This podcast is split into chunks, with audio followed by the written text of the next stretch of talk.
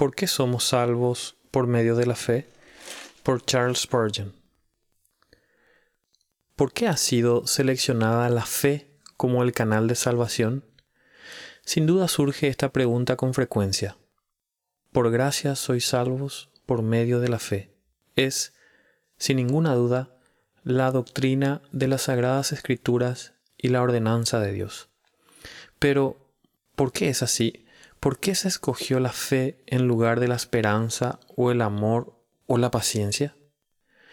Nos conviene ser modestos al contestar una pregunta tal, porque los caminos de Dios no siempre se pueden comprender, ni se nos permite pretender cuestionarlos.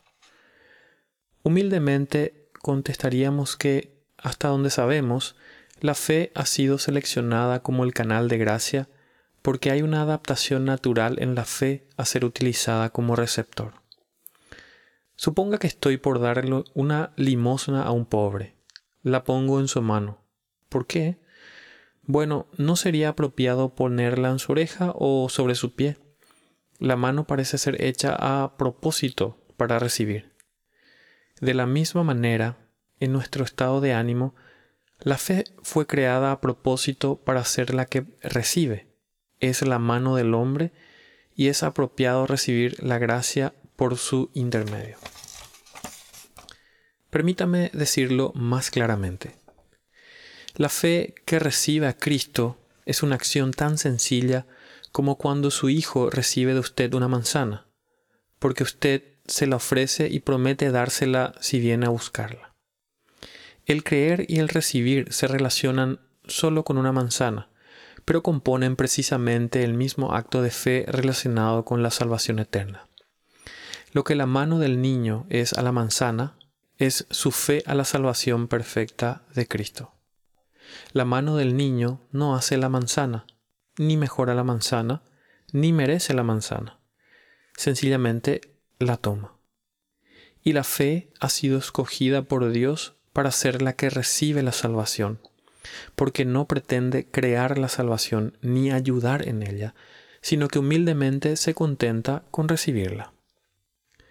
La fe es la lengua que suplica perdón, la mano que lo recibe y el ojo que lo ve, pero no es el precio que lo compra. La fe nunca se hace a sí misma la base de su propia súplica, basa todos sus argumentos en la sangre de Cristo se convierte en un buen siervo para dar al alma las riquezas del Señor Jesús, porque reconoce de dónde las adquirió y reconoce que fue sólo la gracia las que las puso a su cuidado.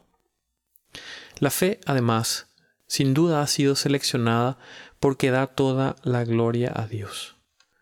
Es por medio de la fe para que pueda ser por gracia, y es por medio de la gracia a fin de que no haya jactancia porque Dios no puede tolerar el orgullo.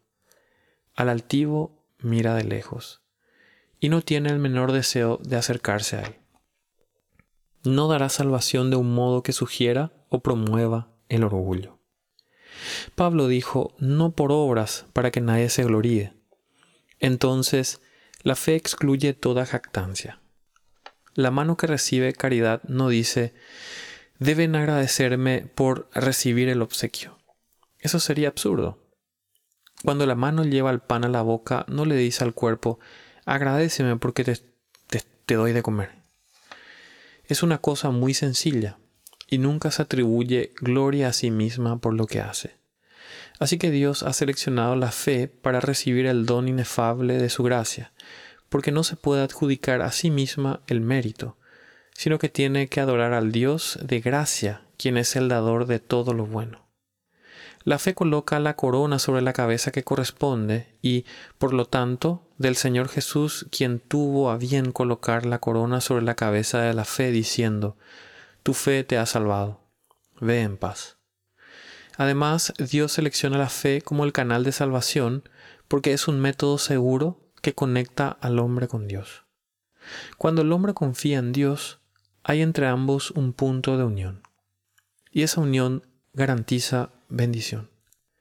La fe nos salva porque nos obliga a aferrarnos a Dios y de esta manera nos conecta con Él.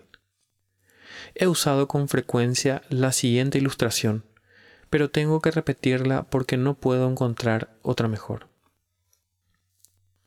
Me cuentan que hace años un bote se volcó cerca de las cataratas del Niágara y dos hombres eran arrastrados por la corriente.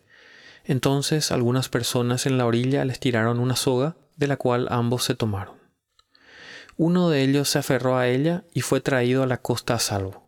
Pero el otro, viendo que cerca flotaba un gran tronco, neciamente soltó la soga y se tomó del tronco, porque era el más grande de los dos, y aparentemente mejor para aferrarse a él. Ay, el tronco con el hombre sobre él cayó derecho con en el vasto abismo porque no había unión entre el tronco y la costa. El tamaño del tronco no le benefició para nada al que se tomó en él o de él. Necesitaba una conexión con la orilla para producir seguridad. Así que cuando alguien confía en sus obras, o en los sacramentos, o en cualquier cosa de ese tipo, no será salvo porque no hay un vínculo entre él y Cristo. Pero la fe, aunque parezca una cuerda fina, está en las manos del grandioso Dios en la costa. Un poder infinito recoge la línea que los conecta y así aparta al hombre de la destrucción. Oh, la bendición de la fe, porque nos une a Dios. También, la fe es, es escogida porque toca los resortes de la acción. Aún en las cosas comunes, algún tipo de fe viene a ser la raíz de todo. Me pregunto si estaré equivocado si digo que nunca... Perdón. Me pregunto si estaré equivocado si digo que nunca hacemos nada excepto por medio de algún tipo de fe. Si camino de un lado al otro en mi de mi oficina es porque creo que mis piernas me llevarán. El hombre come porque cree en la necesidad del alimento. Va a su trabajo porque cree en el valor del dinero. Acepta un cheque porque cree que el banco lo aceptará. Colón descubrió América porque creía que había otro continente al otro lado del océano.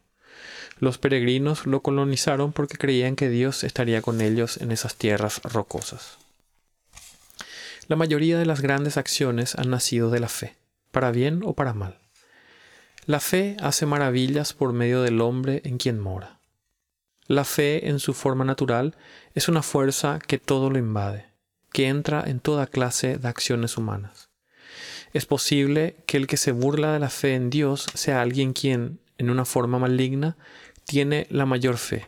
Ciertamente, por lo general cae en una credulidad que sería ridícula si no fuera vergonzosa. Dios da salvación a la fe, porque creando la fe en nosotros toca el móvil de nuestras emociones y acciones ha tomado posesión de la batería, por así decirlo, y ahora puede enviar la sagrada corriente a cada parte de nuestra naturaleza. Cuando creemos en Cristo y el corazón ha pasado de ser a ser posesión de Dios, entonces somos salvos del pecado y somos conducidos hacia el arrepentimiento, la santidad, el celo, la oración, la consagración y toda otra gracia. Lo que el aceite es para las ruedas, lo que el péndulo es para el reloj, lo que las alas son para el pájaro, lo que las velas son para el barco, es la fe para todos los deberes y servicios santos. Tenga fe y todas las otras gracias le seguirán y se mantendrán encaminadas. La fe, además, tiene el poder de obrar por el amor. Acerca, acerca los efectos los afectos hacia Dios y atrae al corazón hacia las mejores cosas. El que cree en Dios indudablemente amará a Dios. La fe es un acto del entendimiento, pero procede del corazón. Con el corazón se cree para justicia y por ende Dios da salvación a la fe porque reside al lado de los afectos y está junto al amor. Y el amor es el progenitor y la niñera de cada sentimiento y acto santo. Amor a Dios es obediencia Amor a Dios es santidad. Amar a Dios y amar al prójimo ha de conformarse a la imagen de Cristo, y esto es salvación. Por otra parte, la fe crea paz y gozo.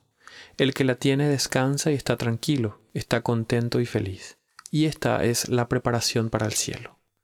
Dios da todos los dones celestiales a la fe por esta razón, entre otras, es que la fe obra en nosotros la vida y el espíritu que se manifestarán eternamente en el mundo superior y mejor.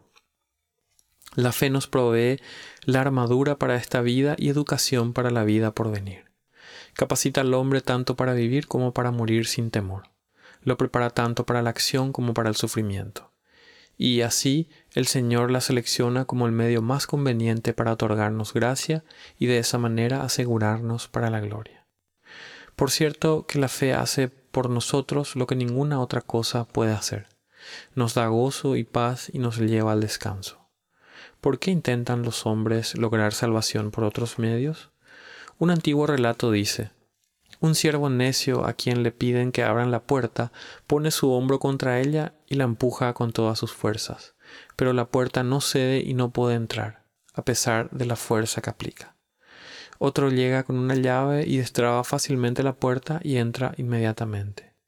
Los que pretenden ser salvos por las obras están empujando la puerta del cielo sin resultado, pero la fe es la llave que abre la puerta al instante. Lector, ¿usarás esa llave? El Señor te ordena creer en su Hijo amado, por lo tanto, puedes hacerlo, y al hacerlo, vivirás. ¿No es esta la promesa del Evangelio? El que creyere y fuere bautizado será salvo. Marcos 16, 16. ¿Cuál puede ser tu objeción al camino de salvación que se encomienda a la misericordia y la sabiduría de nuestro Dios Santo?